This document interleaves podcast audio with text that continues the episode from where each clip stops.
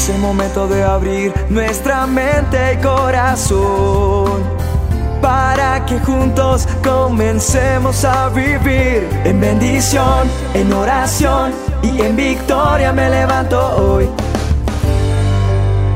La dosis diaria con William Arana. ¿Sabes quién fue William Colgate? De pronto el nombre Colgate suena, pero el William Colgate no. Bueno, déjame explicarte.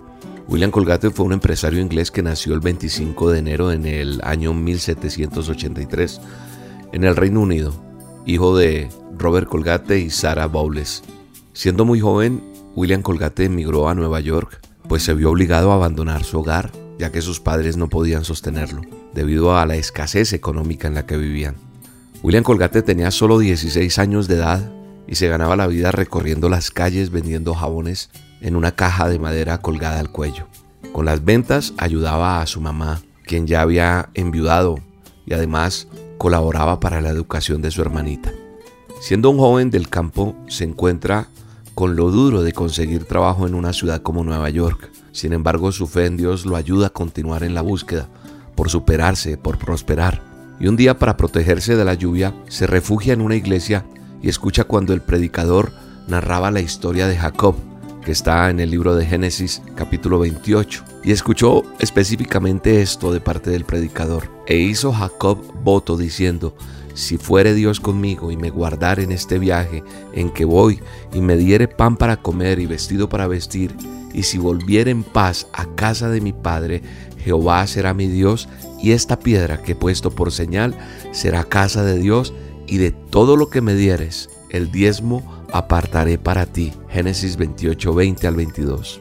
William Colgate, al escuchar esto, quedó impactado. Se arrodilló con su cajita de jabón en medio de la lluvia allí arrinconado y oró diciendo, Dios, si me sacas de esta pobreza en la que me encuentro, te prometo que durante toda mi vida voy a dar para ti la décima parte de todo lo que gane. Durante la noche tuvo un sueño en el cual escuchó una voz que le decía, aprende a fabricar jabones. Tuvo fe, es decir, creyó y obedeció, ya que al día siguiente consiguió un empleo en una fábrica de almidón, jabones y velas. Llegó como mensajero, pero por su buena conducta y sus ganas de salir adelante, fue ascendido hasta que aprendió a fabricar jabones. Pronto llegó a ser socio en el negocio del jabón, pero pocos años más tarde se convirtió en el único propietario porque falleció su socio. El negocio creció prósperamente. Gracias a su esfuerzo y por supuesto porque él continuó honrando a Dios con sus diezmos, lo que él le prometió, para 1806 William Colgate descubre la fórmula de la crema dental e introdujo los tubos de pasta de dientes que hasta esa fecha se comercializaban en polvo o en tarro. Por la calidad de sus productos, ya se encontraba produciendo una línea de jabones para el lavado de ropa. Su fidelidad y dedicación a Dios le hizo prosperar y triunfar como empresario, ya que después de comenzar con el 10% de su diezmo, continuó con el 20, el 30, el 40, el 50, así hasta llegar a dar el 90 de todas sus ganancias. Sus ventas aumentaron rápidamente con el paso del tiempo por lo que su jabón comenzó a ser una marca reconocida en muchos hogares a través del mundo. Colgate fue considerado el hombre más rico, sobreviviendo con apenas el 10% de sus ganancias. Fue alguien que apoyó a hombres de Dios para que se pudiera llevar el mensaje de salvación a muchas naciones. La Universidad Colgate lleva su apellido en reconocimiento a su labor como benefactor de la institución. Además, ayudó a organizar varias sociedades bíblicas. Después de su muerte, el 25 de marzo de 1857, sus hijos continuaron siendo fieles a Dios, por lo que años más tarde, en 1928, y debido a su creciente internacionalización, la compañía decide fusionarse con Palmolive Pet para luego terminar siendo Colgate Palmolive. ¿Te suena? Esta historia me impactó mucho y por eso quise contártela, porque en algún momento de mi vida pasé momentos difíciles y me encontré con este texto donde Jacob hace voto y promete a Dios honrarle con sus bienes, con lo que reciba, donde dice Dios, acompáñame, parecido a lo que Javes dijo, bendíceme. Y yo recibí la bendición de Dios. Y he sido fiel a lo que Él dice en su palabra. Y Malaquías 3.10 se ha vuelto real en mi vida y quiero que también lo sea en tu vida. No voy con el mercantilismo de la fe, no. Yo no creo en, en eso de siembre, pacte, no. Pero sí creo en los diezmos y ofrendas. Dios es fiel a su palabra. Probadme en esto, dicen Malaquías 3:10.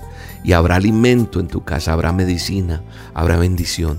Dios quiere bendecirte, como bendijo a ese hombre y a muchos otros. Dios ha sido fiel a sus promesas. Y eso deja una enseñanza sobre lo importante que es honrar a Dios con nuestros diezmos, ver la fidelidad de Él hacia ti y por consiguiente poner en práctica tu fe, tu disciplina y tu esfuerzo. William Colgate le creyó a Dios como muchos otros le hemos creído, a Él y a sus promesas, y serás prosperado y serás bendecido. Eso declaro sobre tu vida en el nombre poderoso de Jesús. Te mando un abrazo. Y mucha atención a todos los seguidores de las dosis diarias en Europa, en España. En Madrid voy a estar este próximo 5 de diciembre. Sí, en Madrid, España, vamos a hacer unas solas con Dios en vivo. Te invito a hacer el próximo 5 de diciembre a las 12 del mediodía. El lugar, Teatro Amaya. Paseo del General Martínez, Campos 9, Metro Iglesia. La entrada es libre, así que te espero, prográmate, agéndate y allá nos vemos con el favor de Dios.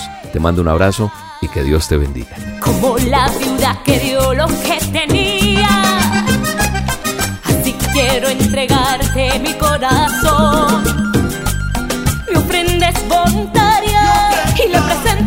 altar. Que de mis labios nace y la quiero cantar. Y abrirás las ventanas de los